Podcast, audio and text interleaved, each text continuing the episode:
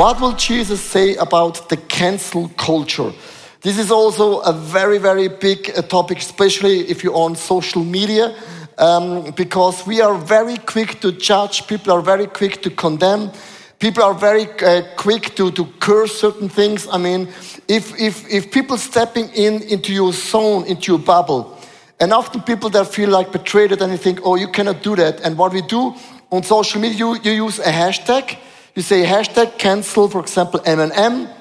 You say hashtag cancel Leo Bigger or hashtag cancel yourself.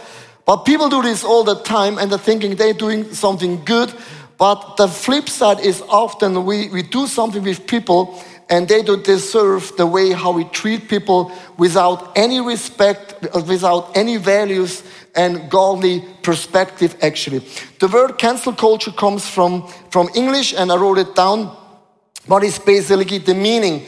The meaning means also calls that you call out someone, you're canceling someone, or uh, censorship the culture. What canceling culture does actually, you can delete a person, you can kill a person with words, and you, for example, say, from now on, I will never uh, buy your label, or I will no, never go to the grocery store, or I will never buy the chocolate because once you made a, a, a sentence and you're not agree and say, from now on, I will not buy that chocolate, I will not buy that label. And this, this is cancel culture in a very, very high way. I want to tell you a story which uh, touched me a lot, and I, am not, I want to speak about um, the whole corona vaccination things. And I'm not pro or against, I'm, I'm a pastor. That's is very important for you guys to know. I do not have an opinion. I have an opinion, but I will not share with you. But here is a story about the guy. His name is Clemens George Arvay. He's from Austria, a biologist. He studied also the immune system. And he wrote a book during COVID, and he, he, he never said, he was never against the vaccination, the vaccine. But he said, I have some question, and the question was in the book, uh, Corona vaccine, rescue or risk? And he said, hey, guys, I studied for many, many years uh, the immune system. And I tell you, if you do vaccinate the people, there is a risk that certain people they get uh, damaged from the vaccination. He said, I'm not against it, but I just want to speak about it. And he was one of the first guy in Austria said, hey, I, I, want, I want to be clear. I want to have a conversation. And the problem in our culture, in our days, is there is no, no, no talk anymore. We do not sit together on the table and we discuss on both ways, right? It's either you for me or you're against me. This is the truth, and you're not walking in the truth. So, when he announced that amazing books, actually, he was just saying, I have a question. And Facebook, uh, they start to cancel him. In Wikipedia, they changed a lot of sentence about him, and he said, Hey, you changed my biography, and it's not true. What you're writing, it's wrong. And he was in the newspaper in Vienna, all over Austria, and he experienced the cancel culture in a very, very dramatic way. And he said, words can kill you. Or even though if people they cancel you or they deny you, that means you are, you are, they're kicking you out from the system of, of human beings. That means you feel alone, you feel isolated, and no one understands you. So what happens in this year in February, he made his decisions, he stepped out of life. He committed suicide. Suicide. He stepped out of life. And this is very tragic what we have, what we are doing actually is social media.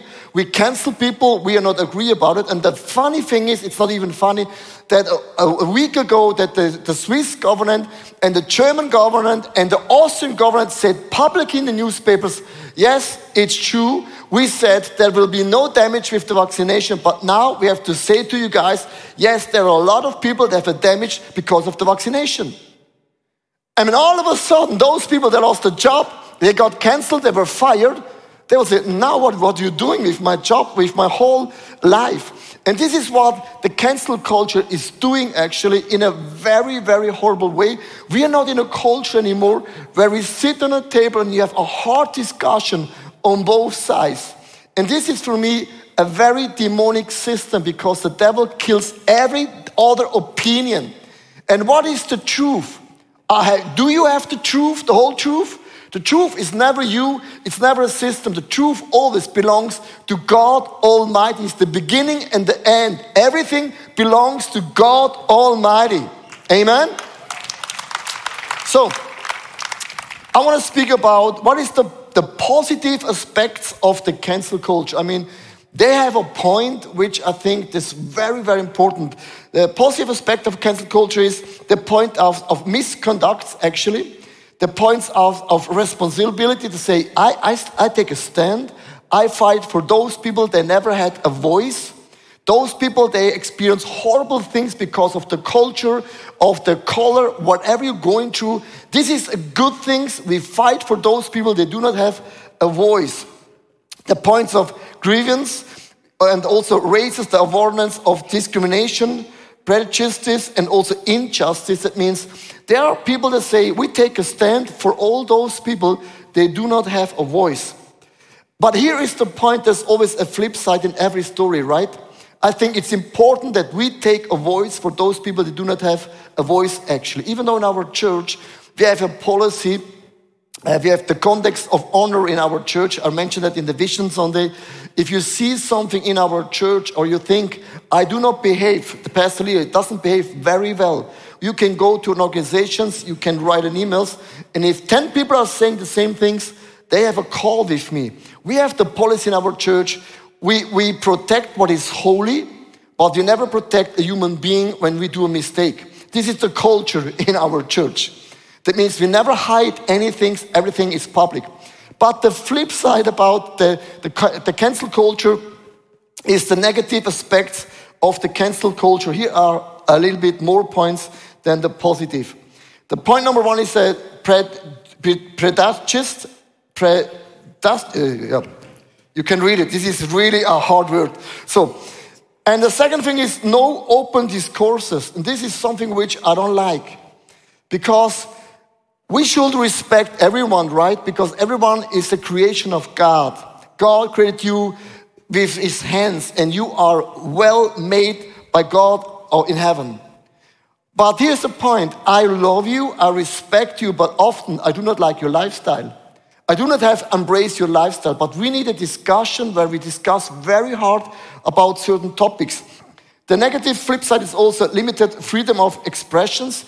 You are not allowed to say anything anymore because a lot of people you are afraid if you take a stand and people are not agree that you get cancelled as well.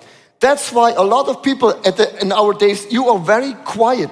So I, I want to open a box right now. When I preached uh, two weeks ago, ago about the gender, about uh, hot topics in, in the church, I got so many emails from around the world, very good emails, and also some emails I forgot.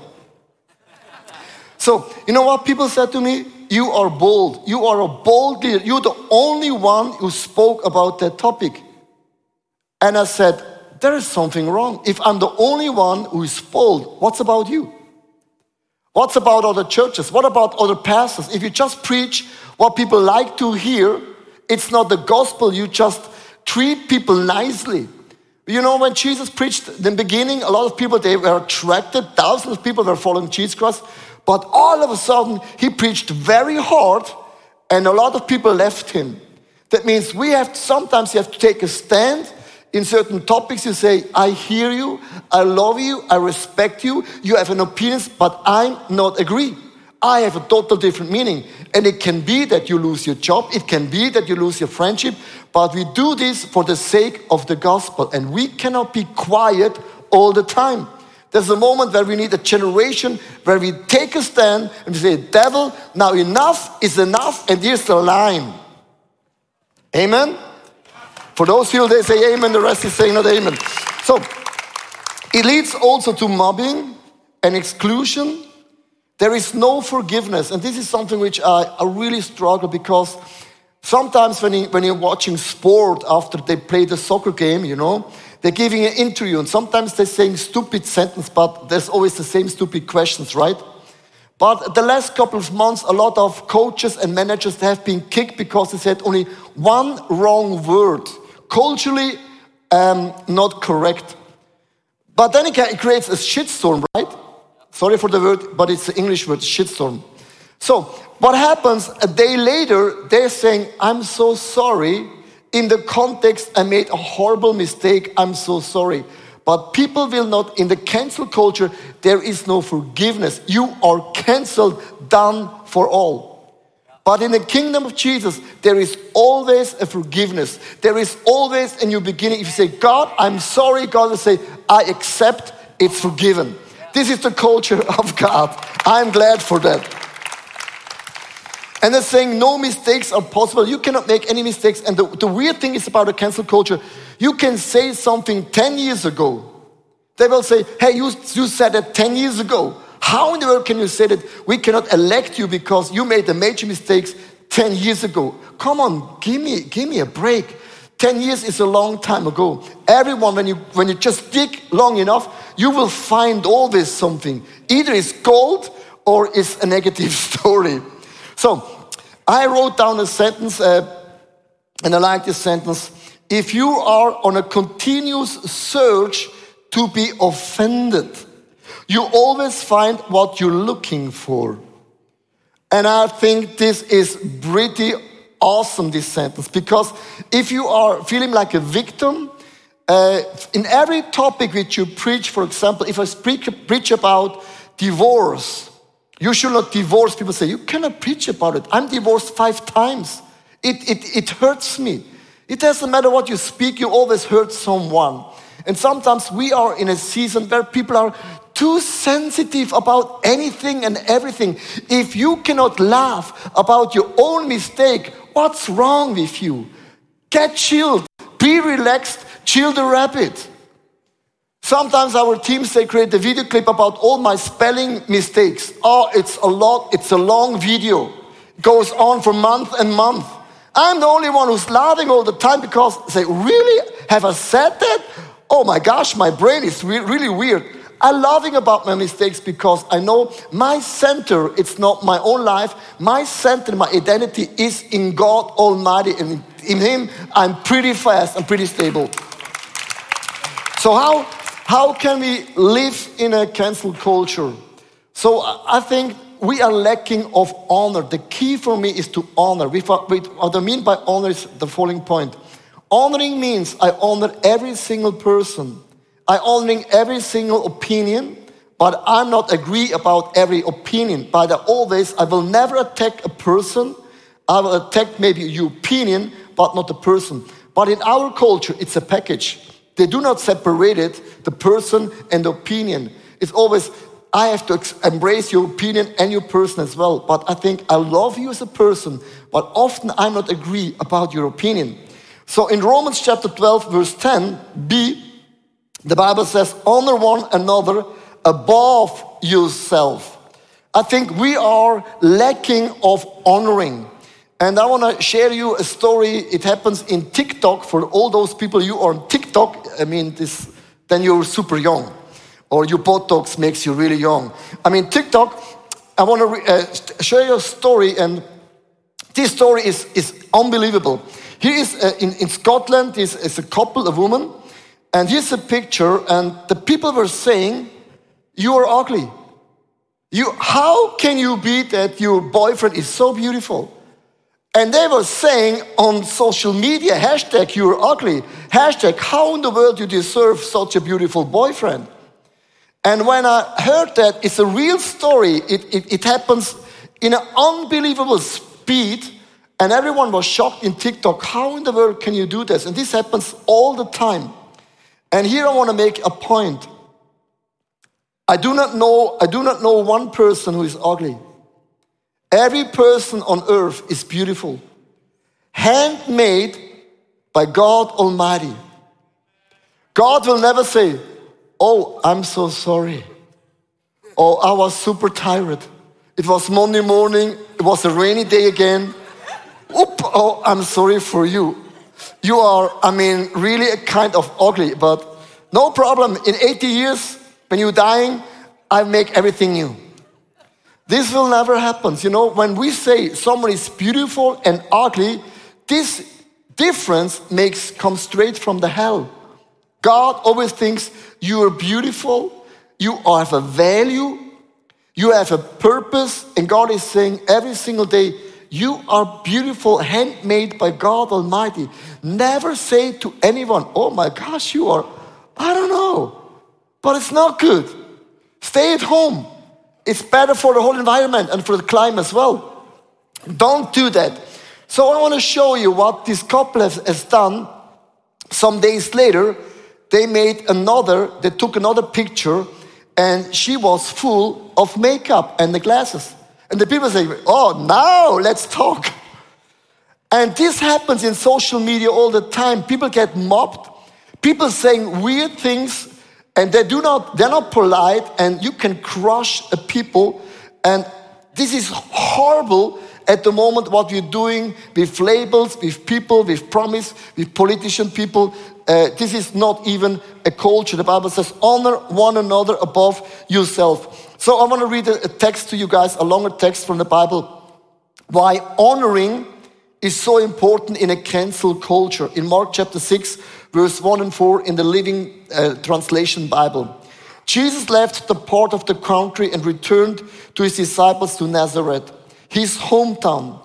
The next Sabbath, he began teaching in the synagogues, and many who heard him were amazed. They asked, Where did he get all this wisdom and the power to perform such miracles? Then they scoffed. He's just a carpenter, the son of Mary and the brothers of James, Joseph, Judas, and Simon. And his sisters lived right here amongst us. They were deeply offended offended again. Even then, they were offended. You cannot say that. You cannot do this. You cannot do that. They were deeply offended and refused to believe in him. Then Jesus told them, A prophet is honored everywhere except in his own hometown and among his relatives and his own family. Isn't that crazy? The word honoring means you give a person a weight. And here's a slogan everyone is normal until you get them to know a little bit better. For example, my wife, when I get to know her, she was perfect, but now she's not perfect anymore. She has not changed, but my eyes are open now. I can see. Love makes you blind, but then you can see. So I'm healed, I can see. And all of a sudden, what happens? You will say, Ah, I know Jesus. Yeah, yeah, he was raised with us. He went to the children garden. All of a sudden, you see the people, the lifestyle, everything what they've done. But honoring means I see the anointing, the calling, the blessing, and not your lifestyle. And if you don't give away a person the gifts and the quality and the abilities, you miss the point. And honoring, it's the key in my viewpoint in terms of signs and miracles. And Jesus could not perform miracles because people did not give Jesus honoring. They didn't honor him. So I want to speak about four practical steps how we can live in a cancel culture because I want to have a different spirit than the world has. Who are we called to honor? And there are four points which I want to share with you. Point number one honor God. Honor God above all and anything in your life. So, some people, they, I get a lot of emails uh, the last couple of days especially from pastors. They ask me, Lee, how do you handle when people are giving you a negative feedback or they criticize you? Here's the point. A feedback you can learn always from a negative and a positive feedback. You can always learn anything. Be a learner. Take the point out and skip the rest. But my, my advice to you guys is always in the end, when I die, I will not look into your eyes. God will stand in front of me and God will look at me and I hope that God will say, Pastor Leo, you did an awesome, amazing job. We are super proud. Welcome home. And it can be that one million people think Pastor Leo is weird, but the question is, what does God think about you? What is God's opinion and God's view of point? So, in the end of the day, you have to understand God is a loving God, but God is also holy. And God means holy, it means God has another standard how He values me. And I always live what will God say in the end of my life? about my journey, my gifts, and my walk. Same thing with you as well. The second thing, honor your parents. This is for European people almost impossible because honor is given, respect is earned. Honor is given, respect is earned. That means, with other words, I do not honor my parents because they're perfect. People say, How can I honor my parents? They were fool, they were not good to me. And in, in the Western part, we are saying honoring and lifestyle goes together. But honoring means I respect my parents. God used them to bring me here on earth. They spent money, time, and energy, and they changed the diapers. Have you forgot that? The stinking diapers, they changed it. So now you're diaper free. Right? But I honor them because they, have done everything in my life. And the Bible says, if you're honoring your mom and dad, so you will have a long life. And I think a lot of people, they want to die early. A lot of people, they behave, they, they treat their parents like, I want to die early. This is a promise of God in the Bible. It's like, it's like a free kick. Just make and take the free kick. Love your parents. Means my parents were not perfect. They were far away of being perfect. I'm also far away of being perfect. But I always honored my mom and dad because God has used them to bring me here on earth. The third step is honoring the authorities. Do you pray for the people that are ruling your nation? I mean, I have an amazing small group. We talk often about our politicians, and we know exactly what they should do. And we're always right. we will say, if we will sit on the throne in Switzerland, Switzerland will be saved. This is everything, things like this. But do you pray for you for your uh, politicians? Do you pray for your leaders, for your manager in your company?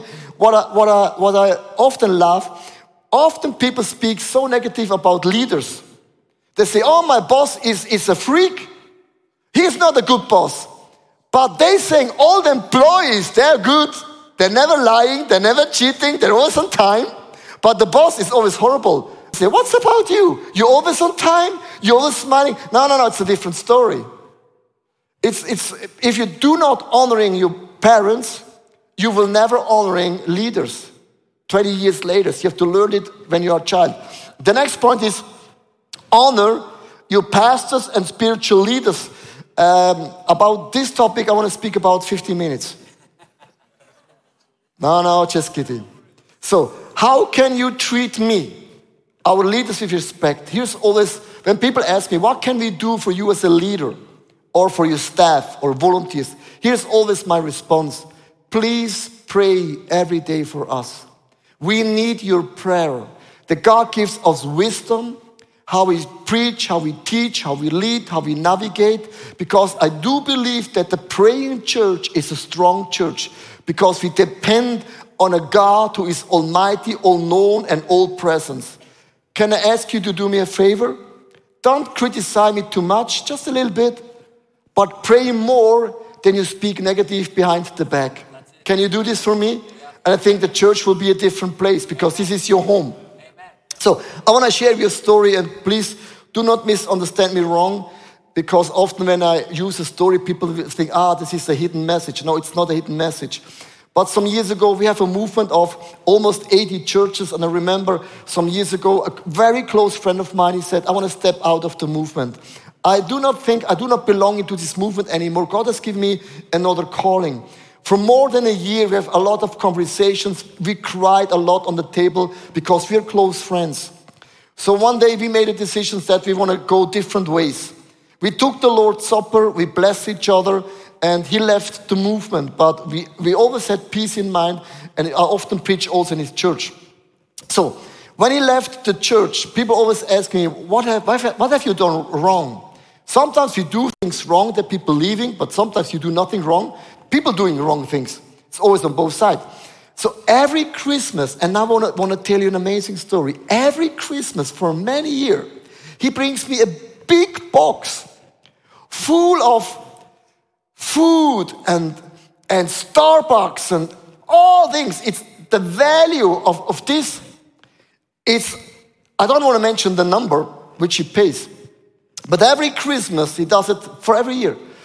So I asked him, Why in the world are you doing this every year? You're not in my movement anymore. He said, Leo, I learned something. If I honoring you, what you have invested in me for many, many years, if I honor you, I will receive the blessing and signs and miracles in my life. It's a no brainer. This is the reason why I do that. It's not because of you, it's because of me. And the funny thing is, when I see his church, his church is blooming, blossoming, growing. He has now an impact around the world. And God has opened up so many doors for him. It's, it's no, it's obvious when you're honoring your leaders, your mom and your dad, the politicians, and also God. That means you are not standing in front of the signs and miracles. Signs and miracles will embrace you. This is a very, very simple point. So in Mark chapter 6, verse 4 to 5, I want to explain you why I read this very long text about Jesus. Jesus said to them, A prophet is not without honor except in his own town, among his relatives and his own home.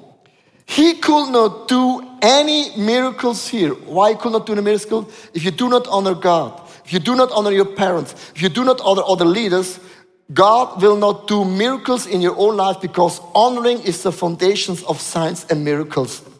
If you want to receive more miracles in your life, you can pray as much as you want. God will ask the question Do you honor people more than you honor your own life? Are you happy that people bless people more than yourself? He could only heal a few people, and honoring is always the key. And then I know we do not like to hear that because honoring is also something um, I have to do something. You can even honor your, your enemies. Do you know that your enemies are the blessing in your life? Jesus prayed for the enemies. Because every enemy, if you bless them, that means my heart doesn't get bitter. I really always do believe that God is always the last word in my life, and nothing can separate me, and nothing can stop signs and miracles in my life. I want to close with an amazing, touching story why honoring it's the key for a blessing in your life. It's a story from America. His name is Babe Ruth. He's a, a home a home home run. He did a lot of home runs. Baseball is a very exciting sport. Goes for hours and a lot of action, like every minute. No, just kidding. It's so boring. Um, but by the way, Americans people they love because you can eat hot dog. Babe Ruth, he signed a lot of baseball balls and also some bats actually. And the year 1923, they gave away seven uh, home run bats just to people in, in, in, for, for free. And for 83 years, six bats they knew who uh, does it belong, but one bat was missing and nobody knew who has this bat. So in the year 1988, there was a guy who was dying, he had no relatives, and there was a nurse, the name is Marcia. Marcia, she said, I wanna, I wanna, with honor, I wanna lead you with honor and dignity and respect into heaven. So she did everything what she could do just to help him the last couple of days. She honored him in a very, very practical way. So the guy said, do, Marcia, do not have money, but I have a baseball bat. So he handed it over to her and she read Babe Ruth and, she's, and I never heard about that guy. So she took this bat, baseball bat, she put it under the bed for more than 18 years. She had no clue this could be maybe something unique. So when she was uh, retired, she said, I always dreamed to uh, open a restaurant. But she said, I do not have money. And you know, when you do not have money, the first thing what you do, you sell your furniture. So she said, Yeah, I have a, I have a bed under my bed. So she took the bed, she went to, the, to a store and she said, I want to I wanna sell this one. And the guy took it and said, This is Babe Ruth? She said, What, what, what why are you so excited? She said, What do you mean by Babe Ruth? She says, Yeah, I got it from a man. And he said, Do you know how much this bed cost? He said, No. Tell me. He said 1.3 million US dollars. For 18 months, 18 years under the bed, she was a millionaire. She never recognized it. She sold the bed for 1.3 US million, uh, million US dollars. She opened a restaurant in America. But unfortunately, she didn't use the whole money. And people said, What are you doing with the rest of the money? She donated the rest of the money to a foundation of Babe Ruth Foundation for Children in Need. And people are saying, Why in the world are you doing this? Maybe your restaurant is not running good and maybe then you need some savings. She said, No, no, no, no. And there is a reason why I have done this, and I want to read it to you the quote from Marcia. And here is an amazing nugget in this quote. The bed was only valuable because Babe Ruth's name was on it. Since he made it valuable, its only reasonable things I could do was something that would honor his life. She was blessed because she honored a man in the last couple of days in his life. She gave him dignity and value. And because she learned the language of honoring, she honored later Babe Ruth's foundation for children in need. And honoring dear friends is a key. To wrap the message together, you have a voice. Do not be quiet. Take a stand. Even then, if people are not happy what you're saying. But overall, respect every human beings as a creation from God Almighty. And if you understand the value of honoring, it will open doors, opportunities, and a lot of miracles in your life. Do you want to receive miracles? Yes. Yes, then start honoring other people. Can you stand for a moment live, online, and all the micro churches around the globe? Can you close our eyes for a moment?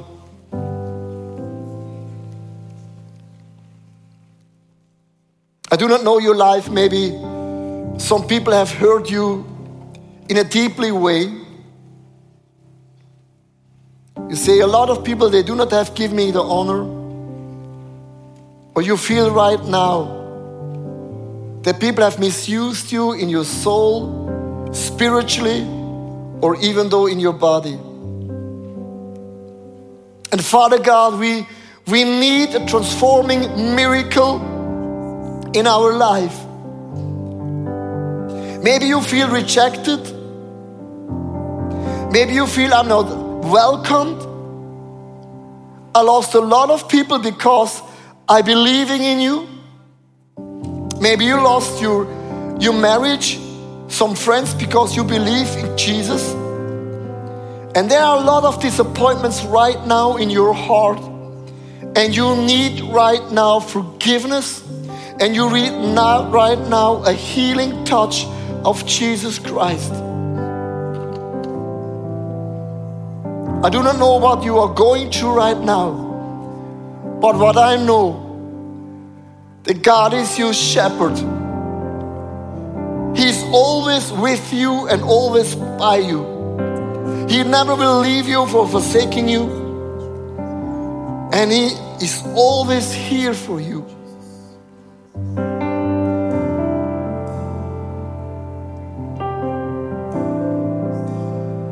Father God, I want to say sorry for all the times which I'm quick to judge. I'm so quick to condemn. I'm so quick to tear people down. And asking right now, forgive me. Forgive me that I always think my world is right. And I'm so sorry which I spoke so negative about certain people and I forgot to pray for them, to bless for them, to intervene for them, to fight spiritually for them. But now I want to ask you can you help me to honor people higher than myself? Can you heal me that honoring will be my foundation in my life? Which I stand, which I build upon my life.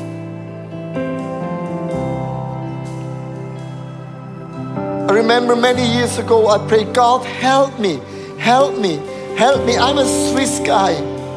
I know everything what is right. Help me to honor people even then if I do not feel or I feel it's not worthy. They do not have deserve it. And you can ask God right now, give me an honoring spirit right now, which I honor people more than I respect my own life. Hey, thanks for watching.